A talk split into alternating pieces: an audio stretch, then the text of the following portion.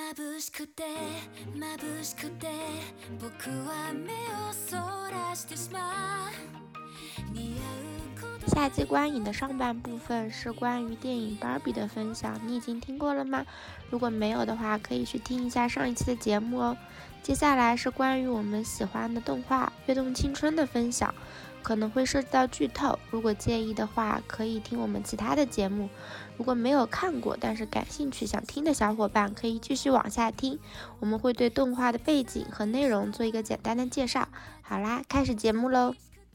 大家好，我是在过永无止境的八月的斑斑。大家好，我是在家躺平放薛定谔暑假的文文。这里是在晚上十点说小话。你刚才有讲到说《跃动青春》这部动画嘛？其实我也很想借今天这个机会，正好说到了就聊一聊《跃动青春》这部动画，也是我们两个最近一起讨论的比较多，然后算是一起看的一部动画嘛。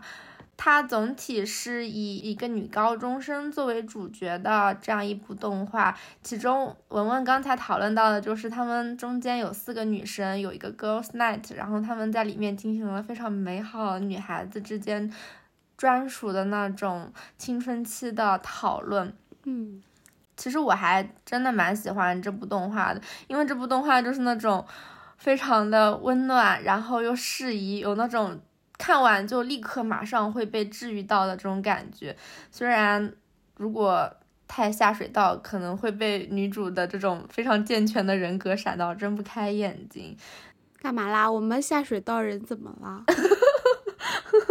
我就是人生里面好不容易有暑假这样的时间，然后我就。躺在沙发上看了一整天，然后来治愈我这个下水道人格，不然我就真的一直阴暗的爬行。然后看完以后，我就感觉被阳光闪到，但是稍微融化了一点。嗯，感觉今年看了这个作品还蛮开心的，因为我觉得人到了一定年龄就很喜欢看这种比较贴近真实生活的作品，就比起可能因为小的时候还挺二次元的吧，可能会看一些。比如说《火影忍者》呀，然后《死神》呀，《海贼王》啊，就是它会有一个虚构出来的世界观。但是我觉得现在这几年吧，我好像更倾向于就是看一些真实世界里的事情。像这个片子，它女主角就是来东京上高中，讲的一个学校里面的很平常的故事。然后它虽然。叫跃动青春，但其实它的原名不叫这个，是跃动青春是它的翻译过来的名字嘛？它原名叫 Skip to Lofa，然后是呃，应该算是小跳步和乐福鞋，因为 Skip 也可以翻译成掠读或者跳读，我觉得它翻直接翻译有点难。然后 Lofa 是指那种高中生经常穿的乐福鞋。我觉得这个标题会更能代表这个作品吧，因为它是直接两个意象，让大家有一种浅浅的感觉。因为它并不是说我就是要来歌颂青春，不完全是这样的一个作品。它主要是讲的比较贴近生活里的一些很细小的事情。可能有一些人会觉得挺无聊的，我觉得，因为它有些事情就真的非常小，也没有什么很大的起伏，是一些心理层面上的人际交往上的。我特别喜欢他们片头曲有一段双人舞，有点像《拉拉链》男女主角跳舞的那个感觉，是呃女主角小美和男主角志摩的一段双人舞。就我看完那个作品的几天，他们那一段很灵动的舞蹈就一直在我脑海里面反复。我就很喜欢那种蛇形手这样两个人在那边 对。我而且我会偷偷就是默念这个作品的名字，就是 Skip to Lofa，我觉得很可爱，就想要通过这种方式去记住这种明朗的、轻松的心情。我想这应该是这个动画的魅力所在吧。然后在这个动画片的官网上面，导演就是小都美桑，他说，呃，希望这部动画能让对日常生活感到疲劳的人观看后感到松一口气。就你就你疲れた人が見てほっとする。对，我们怎么来旅游呢？就我觉得他是一个很温柔的希望， 就感觉对我这个暑假，就是一开始很焦虑嘛，又有点自闭，不想社交，就一整个是对症下药的那种。所以，我就是真正在家住院看完了这个动画，而且我一开始我以为啊，就女主角的那个他居住他原本的那个老家是虚构的，因为我我是一个很地理很差的人，就我不知道呃日本的这个石川县株洲市，然后他为了一个比较远大的理想，他想从事政治嘛，就想从政，所以才从他们那个地方到高中，就到东京来读高中，而且他要考东大吧，应该是这里面那个作品应该暗指的是东大，然后他还要借住在一个嗯他。借住在一个阿姨家里，这个阿姨还是打引号的阿姨，就是她是一个算是 transgender 嘛？我觉得不，好像作品里面也没有明确的说，但他说了说了说了，他有朋友去他家住嘛，他有说你要告诉他们，我虽然是阿姨，但是我的生理性别是男哦，这样子。对，我觉得其实日本这这两年对 LGBTQ 的推广还是。挺努力的，就是在这种 文化渠道潜移默化的小点。嗯，他们好像只要有，比如说像女主角她的那个振兴家乡的梦想是要实现那个过塑化嘛。就是他觉得家乡之后人口会越来越稀少，这样会带来一些地方的问题。然后这个也都是在日本的那种要推广的那种词语里面，LGBTQ 也是。所以我觉得现在的一些文化作品，电视剧也好，动画也好，就它加入了这些概念，让大家慢慢的觉得这是一些很日常的东西，很普遍的东西。我觉得也是特别好的。是的，我觉得这整本动画生活气息非常的重，有一种你会。带入到这个剧情里面，但是又会很羡慕他们能够获得这样子充实又美好的高中生活。而且这里面每个人的性格，虽然他并没有很浓墨重彩的去说这个人的性格究竟是什么什么什么样子，他并没有这样很刻板的去描绘一个人的性格，而是通过一些非常小的点，让你去感受到这个人究竟是个什么样的人，有一点点像你在真实生活中去和这个人相处，然后通过一些。他做的很细小的事情，来感受他究竟是一个什么样子的人，而我们之间的感情也是通过一些非常细小的事情来得到升温，友谊变得更好。而且它里面也有那种，我究竟该不该跟他说呢？说了的话，我们我我们的就是我们现在的关系有一点点的尴尬，因为发生了一些。并不那么美好的事情，现在两个人之间的处境会有一些很难开口。那我现在该不该去跟他挑明我现在心里纠结的这些事情？我觉得这是大家日常生活中非常容易遇到，对遇到的这种小小的困境。而且我非常喜欢，我为什么说这个女主的性格非常的健全呢？就是她是那种。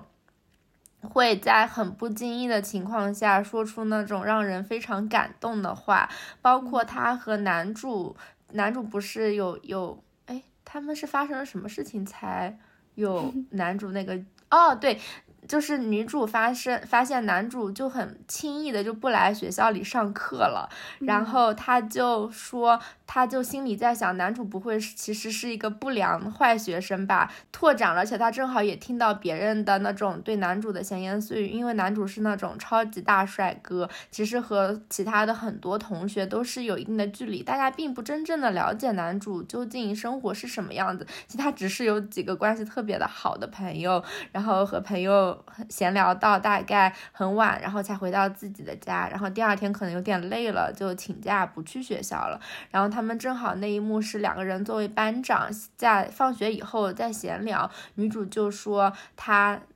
以为男主是一个坏学生，或者是担心男主变坏了，男主就觉得女主很紧张，就是女主想要。成为一个好学生，只有你想这样子，你想成为一个好学生吧，就说了这样子的话，所以当时他们两个的情况就会有点尴尬。然后女主最后去破解这个尴尬局面的方法是，她课后约了男主，在他们。经过一系列的不重要的对话以后，女主说她为什么会想这些？她只是希望男能在学校里面看到男主，能够看到他就会觉得很开心。我觉得这样这种是非常内心深处、内心底层的话，我们平时生活中是很很难直接的跟别人说。我觉得你很重要，我希望你出现在我的生活里。我觉得我们很难坦诚的去对别人说出这样的话，所以我觉得他这种直球是非常非常有力量的。这部动画的。基调基本是以女主这样非常温柔有力来作为一个基础的，然后她周围的那些另外三个女生也非常的像我们生活中会遇到的女生，譬如说美嘉就是那种嗯，很渴望得到周围的人的关注，对人际关系洞察是非常清晰的，而且她是非常有能力的女生，因为她们这个高中其实是属于那种非常重点的高中，其实能进入这个高中的学生都是非常优秀的女生，哪怕她比如说。觉得自己不够耀眼，其实他们可能在人群中都已经是非常优秀的人了。所以这女生她可能心里就是有一些小别扭，觉得自己可能有点比上不足，比下有余。所以有的时候她会下意识的去和别人进行比较。比如说还有另外一个女生叫做洁月嘛，她就是很典型，非常优秀，因为她是归国。子女，然后又长得非常的好看，里面就是以大美女、辣妹来描述这样的女生，家境又非常的好，美嘉就会在这样美女出现的时候，就会觉得说，马上就觉得说我跟她是比不过的，所以她会有这样的就是小女生之间这种对很真实的这种想法出现，因为我觉得在班里女生之间就是会把女生当做。一种比较的对象来，不知道现在的高中怎么样，但我们那个时候好像确实会，就我们上高中的时候，感觉学校里面最有名的漂亮的女生，我现在都还能记得她们是谁。哦，是的，但但真的很漂亮，比如校花级别的，好像也不是说拿去跟她比较，说自己够不够优秀。但是如果她一旦跟我们出现在同一个地方，我们就会觉得自己。自惭形秽，会有一点这样的感觉在。就虽然现在可能会更更开放去看待这个问题，但是这种冲突是存在的。我觉得他这里面描写的很很细致，还挺好的。我觉得青春期期的时候，女生对这些点非常的敏感，因为她们正好是在一种自我认可和自我意识建立的这个过程中，她们非常需要通过外界对自己的反馈来明白自己究竟是一个什么样的人。所以，如果大家对她的反馈都是非常，就是非常希望得到正向的反馈，而不是说在比较中我不如她这样的感觉。所以可能在明发现我明显劣势的情况下，就不愿意去进行比较，所以他在心里会明显排序，说这个人我就不要去跟他比较了，才会出现说像美嘉这样比较小九九的心理嘛。嗯。但是像洁月这样的女生其实也比较矛盾，因为她太好看又太优秀了，所以大家都在进行这样的比较，都不愿意跟她接近，因为只要跟她接近，就知道自己会落入下风。我一直觉得，在我们现在这个父权制的社会里面，长得特别漂亮的人，其实对她来说，美貌也是一种负担，就像西西里的美丽传说一样，就太漂亮的人，她很容易遭受一种。另外一个维度的恶意还蛮难的。其实杰瑞也出现了这个情况吧？他对的，被初中的同学孤立嘛，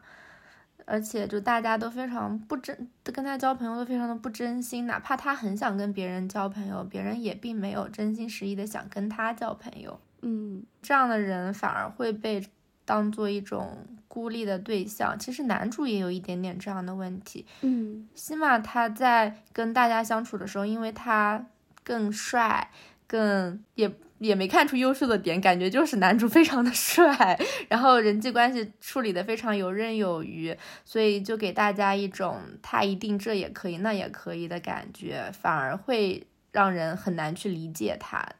而且也很难去接近他，大家也并没有那么愿意去接近更有距离感的人嘛。还有就是最后一个女生是小陈，我觉得她是那种特别神奇的存在，因为她很明显就不像是这样类型的动画里面会成为女主女主小团体里面的一一个比较典型的样子，因为她就是那种有一点自卑。最早出现的剧情是他们一起去星巴克喝那个饮料，他心里想的是就是这样。浮夸的饮料我才不爱喝，但他喝了一口，说哇，这个饮料真好喝。他就是说，他有有的时候他可能是渴望得到真挚的友情的，但他可能性格太过，嗯，内向，或者是。比较阴沉，他就会劝服自己说：“这不是我想要得到的，我并不想要这种浮夸的 友情，或者是这样和这样浮夸的人交往。”所以，他潜意识把自己的欲望压得非常的低，把自己期待值压得非常的低，这样他就可以避免在人际关系中受到一些伤害嘛。所以，他就在他。慢慢敞开心扉的这个过程中，他其实是获得了比自己预想之外更多的快乐。他在这个，包括他在和女主和男主在星巴克最后不是合照的那个地方，他收获那种快乐。他最后回家坐在地铁里面，就是在地等地铁的时候，偷偷看了一眼那个照片，就那种开心的感觉油然而生。这我觉得是他很。可能是成长过程中很难得获得的真正友情要出现的这个契机，所以我觉得他是在那个地方有很潜移默化在表现出这样人物内心比较丰富的细节，所以也是一个看似好像比较简单的角色，但是他也刻画的比较深刻和生动，我还挺喜欢这个女生的。其实，其实我觉得我在下水道人格时期，我就是小城，我觉得我就非常的 矛盾，我在大多数时候。可能没有他那么那么自闭吧，但是我在少部分时候就可能我会阶段性的会变成他那样。我觉得我挺能共情他的很多很多想法和说话方式。其实他内心还挺孤高的，就是他有一些会看不起呃看不起现存流行的一些东西的一些点。包括就花哨的饮料这个形容之类的，我觉得我有的时候内心也会有一些这样的想法，但我根本就抵抗不了那种，就是就是挺流行的一些东西，我我实际上还是会被吸引的，就是我时常处于这种矛盾之中，包括交朋友也是，他好像其实从那个文化季的时候他是有朋友的嘛，就是他在初中的时候其实他就已经有朋友，对，是有两个好朋友，他并不是没有朋友的一个人，就是，但是。他是有他的那个矛盾在里面，我觉得他那种很矛盾、很纠结的一些状态，就是选择很困难啊那种样子，就很像我。很多时候，我经常在他身上看到很多我自己，但是我有健康的时候，我又会带入我是小美。我觉得有一部分我又挺像他的，因为我现在。因为可能他是不是东京人嘛，他是从很远的一个地方到这里来，就他是对这个地方都很好奇、很新鲜，然后就会相对比较积极。这个方面我觉得有一部分跟我也挺像的，我就是经常去到一个新地方，然后就是这样去探索的阶段，然后探索之后碰壁了，我就开始变成小城。我觉得我有我有在他们。就是其实，在他们四个人身上都有看到自己，但可能在他们两个身上看到的会更多一点。我跟你比较相反，我其实更容易看到自己是美嘉和 节约，因为我在进入高中以前，初中的时候也是那种被大家排挤的女生，辣妹，我都 我都不知道为什么会发展成这个情况，反正当时就是被。很多就是班里的同学排挤了，然后到高中的时候，我就有一点点纠结的点，就是我不知道该怎么样去交一个好朋友，嗯，就是有一点点像节月一开始到达这个班里的时候，他其实是去 K T，就一开始他们不是几个人开学没多久就一起去了 K T，他是想要节月也去了嘛，他是想要。去渴望交一个朋友的，但他只想交一个自己真正能够深入交往的好朋友，能够付诸真心的好朋友。他对友谊的要求还是挺高的，他希望是那种真诚交流的。对，是因为她的外表比较漂亮，然后她又是归国子女，就是给日本人的就压力会很大。就是在日本的人的话，会觉得这样子的人英语也很好，家境也很好，然后长得再漂亮的话，就会让人很有距离感。所以，感觉小陈和杰月在这里面变成那么好的关系，是让我非常磕的。对对对，有一种闻所未闻。对，因为他们两个经常一起出现，我觉得还挺有意思的。他们两个搭在一起的时候，有一种画面上面非常冲击的感觉，就是一个路人走过都会想说，他们两个究竟是怎么成为朋友的这种感觉。我总体来说是。非常能够带入解月这样的角色的，而且，但是我我身上很难有他的这种优越感，我只有挫败，他能够感受到他的挫败感。我就是很真诚的想要在高中时期交到一个好朋友，然后就认识了你。其实我们好像一开始也就是也是被分成两类的，就是我们在班里也不是一。一个 group 的人，但是就是有一个天赋异禀的班主任，非要把我们搞成把我们两个凑要搞一个什么好学习带带辣妹的那种组合。就刚入学的时候，我也不知道怎么搞的，就是学习还挺好的，但是后面我就完全跟你 玩在一起。我觉得这个故事也蛮好笑的。就其实作者在写这个故事的时候，他是有意在描写这个。我觉得他在很多，包括女主角小美和西马的关系，也被评价为就是他们外表上看起来不是一类人。然后那个官网上面写对节约这个声优的采访的标题就是说，就是再次提醒我们。人的内在和外表不是总是一致的这件事情本身，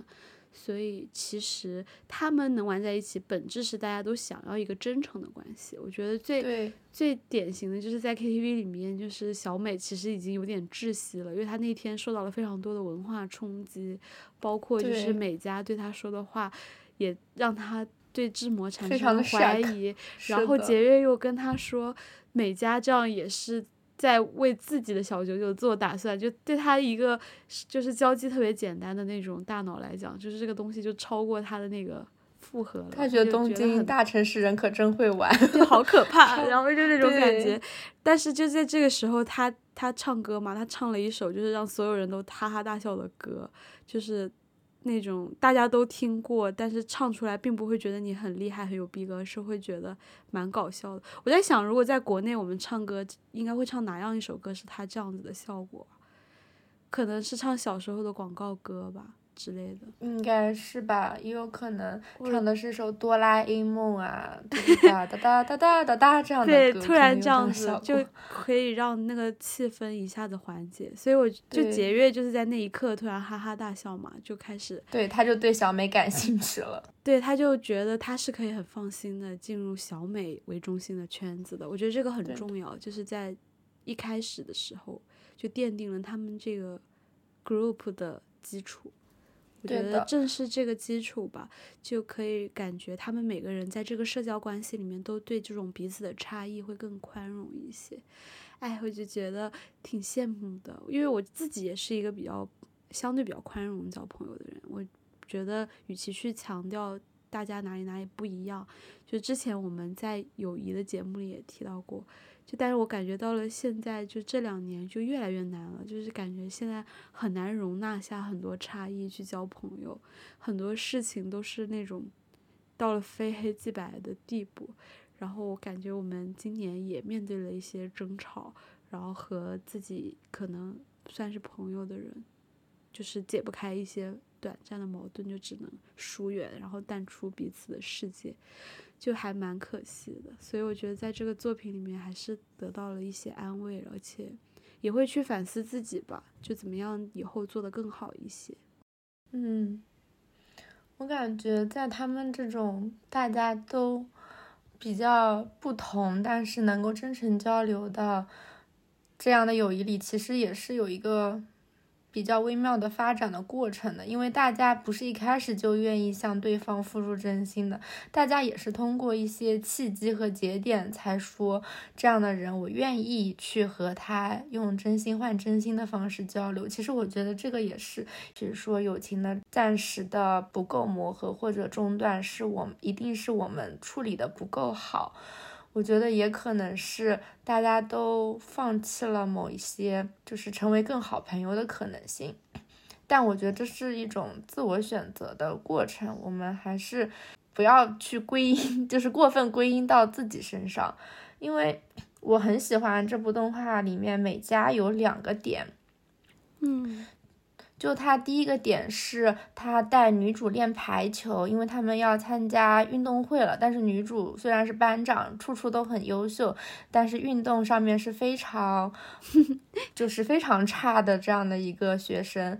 但他们要打一场排球的比赛嘛，女女主就让美嘉来当她的教练。然后美嘉是因为能够跟志摩，就是跟男主相处，所以她答应了下来。她是有自己的私心在的。然后后来不是节月也来了嘛，美嘉心里就想说，明明节月这么优秀，你为什么要来让我当你的这个？是因为我更好说话，因为节月可能跟你更有距离，而我更好说话，更容易答应你嘛。女主这个时候就说。说，因为你是一个说话更直接的人，我希望有一个人能够直接来指出我的错误，你能够很，你能够心里没有负担的把我的错误直接的说出来，这样对我更有帮助。其实我觉得像女主这么坦诚的交流，那一刻美嘉的心里是受到一点震撼，就是这种真诚的冲击，因为美嘉是很难把自己心里这种很底层的一些思考就告诉对方。嗯，还有还有一个点就是，他们不是当时晚上有四人的，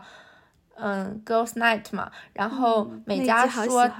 哦，我好喜欢那集，美嘉说她。想起亲戚有要一起吃晚饭，所以要先走了。然后他们下电梯的时候，就姑姑就跟美嘉说：“你其实没有，姑姑不是看透了嘛？”她说：“你其实没有约会吧？”美嘉美美嘉默认了嘛。然后姑姑就说了一句话，让我就是印象非常的深。她说：“你就说你回去了，你记错日子了，并不是今天，今天还可以留在这里玩。”美嘉说：“那多丢人。”姑姑说：“管他什么丢不丢人，人生中能够跟别人成为挚友的机会是非常少。”的要珍惜这样的机会，然后下一幕美嘉就已经在房间里面跟他们三个人玩在一起了，我就觉得那种感情非常的美好。就是美嘉其实，在那一刻，她其实放下了心里的这种芥蒂，放下了她可能会去去进行妒忌，或者是嗯，包括她的一些包袱吧。对包袱和他比较自私的一些想法，他其实都摒弃了。他想要真诚的成为他们三个人的朋友，我觉得那一刻就是非常的感动。因为像美嘉这样别扭的性格，在很多时候我们心里也会有这样的想法，就是你明明可以找更优秀的人，你为什么要来找我？或者是我不愿意看到你的这些想法，因为你可能会闪到我，你太优异了，我没有办法接受你的这些，你就是不小心可能会。有一点点闪到我了这种地方，但是他很在真诚的交往中，他知道对方没有恶意，然后也接纳了自己心里的这些想法和对方的善意和对方的真诚，他也愿意用真诚的方式去回馈对方，他们就会成为那种非常好的朋友。我觉得这个就是我看到那那一幕的时候，就就真的非常的感动。我也觉得，而且他处理的挺淡的，他并不是那种就是。对，又重新拍他回到房间呀，对对对对，他在跟大家解释，就是这些都没有，就是直接他们四个就坐在那里又吃东西又玩的，让我感觉一种很很美好的夏天的夜晚的那种感觉。整本片子我觉得都带给了我们这种非常平淡且美好的感觉。我觉得像这样的片子带给我们内心的冲击，有可能其实比那种讲的非常刺激。热血的那些东西来带给我们的共鸣可能更多。是的，这个作品给我带来的共鸣也挺多的，特别是我的性格可能有一部分挺像小小美的，就是我是线条挺粗的人，就我会想做很多事情，但我不一定都能做到。就在文化季的时候，小美就有点崩溃了，就她雄心壮志，就接了非常多的那个。任务嘛，但他最后就没有处理好，也被一些同学就是诟病的那一种，因为他是班长吧，他也负责的东西特别多。觉得我有的时候也会这样子，就是到一个新的地方，我也是很雄心壮志，然后我定的计划我可能就只能完成百分之六十，然后剩下有些东西我就处理不好了，并且我没有办法很灵活的，就是及时的去，就没有办法很灵活的去处理好这些事情。然后当时我记得。是志摩吧？我觉得很多人在讲这个男主角好像没有什么优点，对吧？你刚刚也说了，是不是在你眼中这个男主角也没有什么优点？我觉得他在我眼中就是很很虎子，比较普通。对对对，没什么我我特别喜欢的点。我就是觉得帅可能是一个，就帅，我觉得还蛮。还蛮普通的，我没有觉得很重要。但是那个男主角他是挺敏感的一个人，就是我觉得他很好的。这个世界上的男人就应该默默的支持这样雄心壮志的女人，就是给我这种感觉吧。包括一开始小美说她要征服全世界还是什么，反正她有一个宣布了一个特别滑稽的一句话。他说他要成为人，就是人类的顶端。对对对，人类的顶端。其实这句话是开玩笑的，一个 他是想讲一个冷笑话，但是就是大家也没觉得好笑，然后其实挺尴尬的，而且可能他是一个，包括他是有一点地方口音的嘛。我觉得日本人有的时候在这种时候，就是一旦你这个笑话没有响的话，那个场就会比较尬，然后。我觉得志摩在后面他说我可以成为就是他的助理还是什么的，对我可以他成为他手下的人，他的手下。对我觉得他在后面就是他很好的缓解了这一点，我觉得嗯他是很善意。首先，他这个人非常的敏感，就是他是能够读周围的空气的。然后，其次就是他知道怎么样去帮助小美，就是能够让她在这个班里过得更顺利。我觉得她做了一些这样子比较细小的努力，让我觉得挺好的。我觉得这个世界上的所有男人都应该就是为为女人做这样子的努力。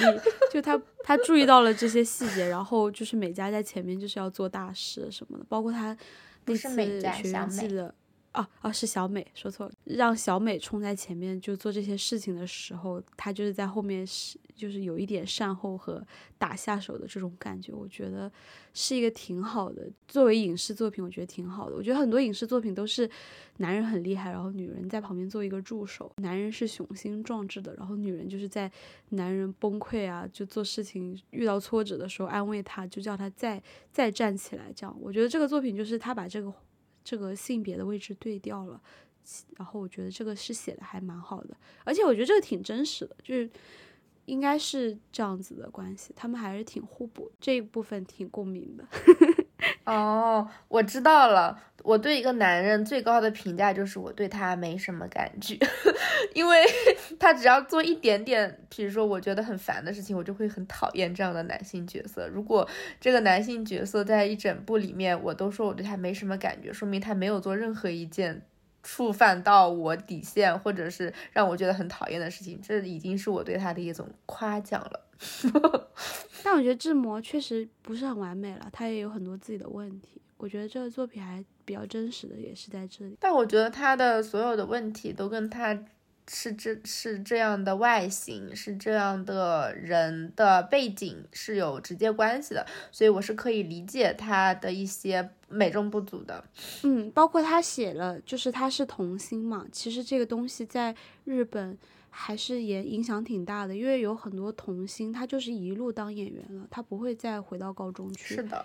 就是他哪怕回到高中，他不不是一个常规在还在考大学啊，就是还在进行正常的文化季对之类的。他就像这家的艺人一样，可能念完高中，念完那种有点艺术性质的高中以后，就继续当明星了。有一些也会去很好的高中或者是大学，但是他的主要的就是他的志向，就是可能作为演员这个志向，或者是作为演艺人这个志向就没有那么容易改变。他可能家长从小也给他规划好了，他嗯生长在一个可能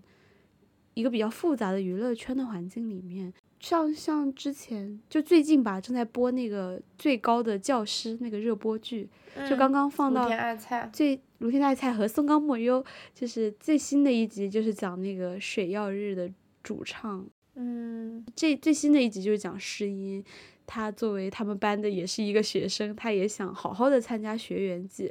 就是这件事情。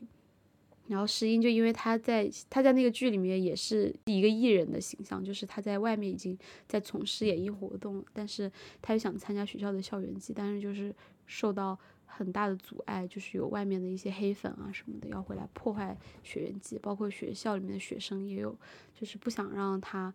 就好好的在学校里面进行这个。我觉得，嗯，在影视作品里面反复出现这样子的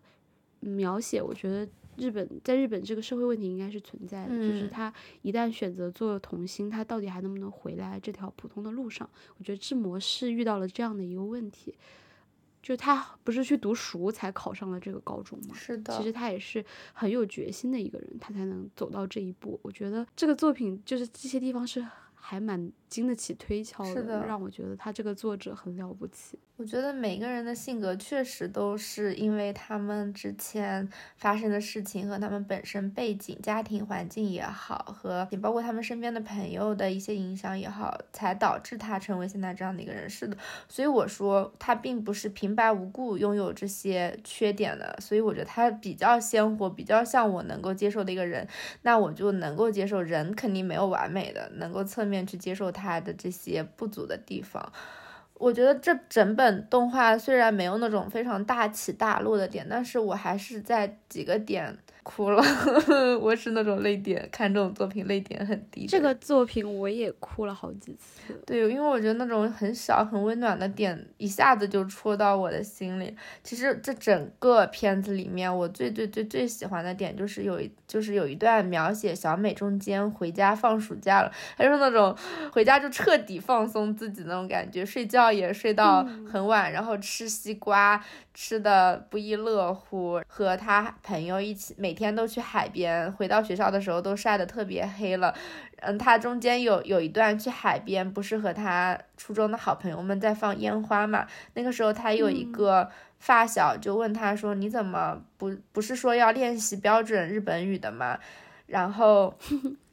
因为他不是，其实一开始他去东京的时候说方言也有被嘲笑嘛。女主就是小美，这个时候她就说她不需要再练习了，因为她遇到不会因为。他讲方言而嘲笑他的好朋友了，我觉得这个点非常的小，但是他心里我和别人之间的距离，以及我心里对别人的这种安全感、信任和我们彼此之间对彼此接纳的程度都有了很高的共识以后，才能很放心的说他已经完全接受了我这一点。我觉得这个是人和人之间非常非常难得的地方，所以我很喜欢这种很小的点来表达说我们的友谊是那种非常健康。又很快乐，我们用我们应该用怎样，就是通过这样的作品，让我们去感受到说，我们应该用怎样的方法去对待他人，对待我们的朋友。以前我们在成长过程中，其实也有很多这样的作品来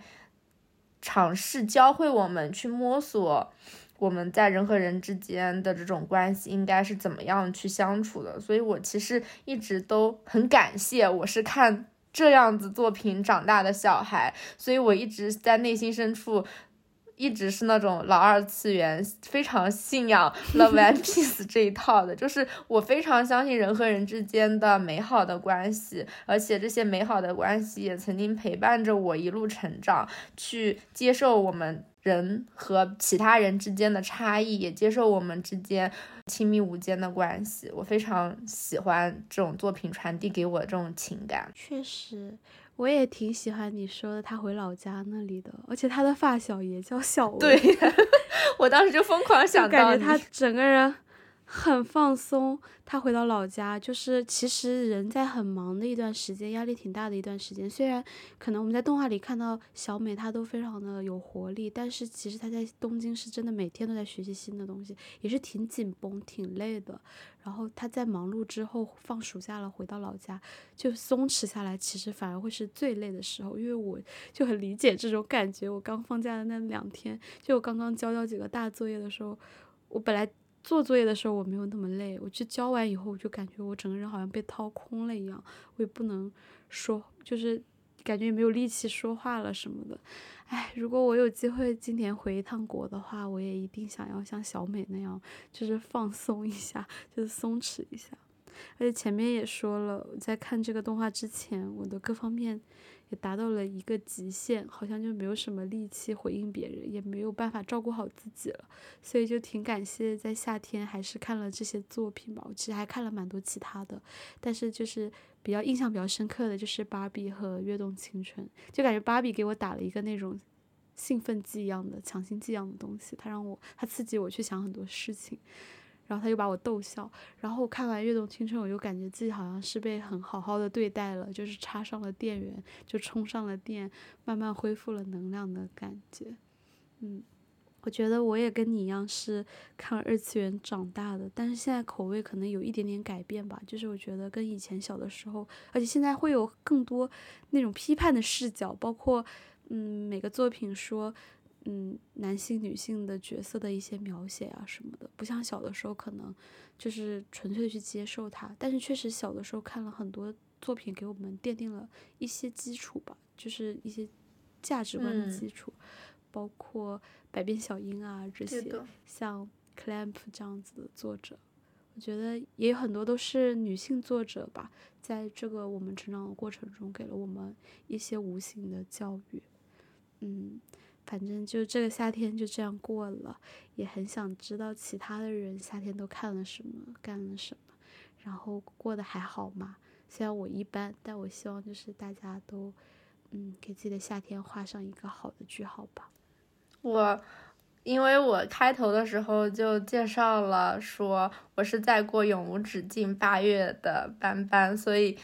我其实是非常 非常喜欢八月这个月份的，因为就是我很喜欢这种好像每天都可以晒在阳光下面。感受这种快乐和热情，就是以前八月的时候就给我的就是这种无限能量的感觉，所以也很感谢说今年八月有这种好的作品可以陪伴着我度过这个快乐的夏天，以及嗯，我很喜欢八月，也是因为八月是文文的生日，让我们在这里祝文文生日快乐。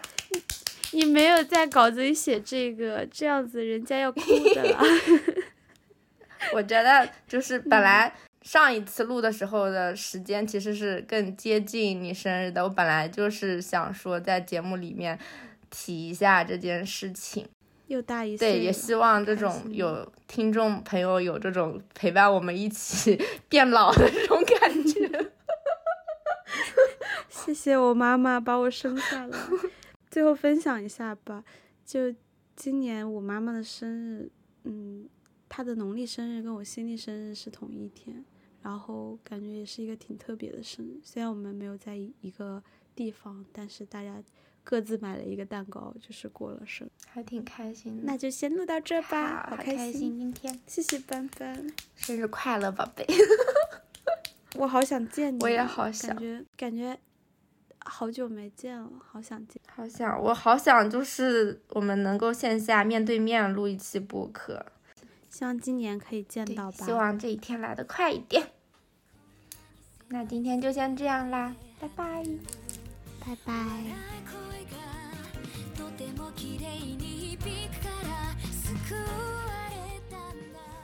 好啦，以上就是在这个夏末秋初的季节放送的本次夏季影视动漫作品分享讨论的全部内容啦。另外，你还可以在苹果播客、小宇宙。网易云音乐、QQ 音乐、喜马拉雅 FM 搜索，在晚上十点说小话，点一点加号关注我们哦。也可以在 Spotify 搜索 10PM Small Talk，或是在其他泛用型客户端订阅我们。如果你喜欢本期节目的话，请在苹果播客为我们打五星好评，或是在爱发电我们打赏。如果你有什么想吐槽或者想对我们说，也可以通过邮箱 10pm smalltalk at gmail.com 和我们联系。谢谢收听，希望下期节目你还可以和我们在赛博相聚哦。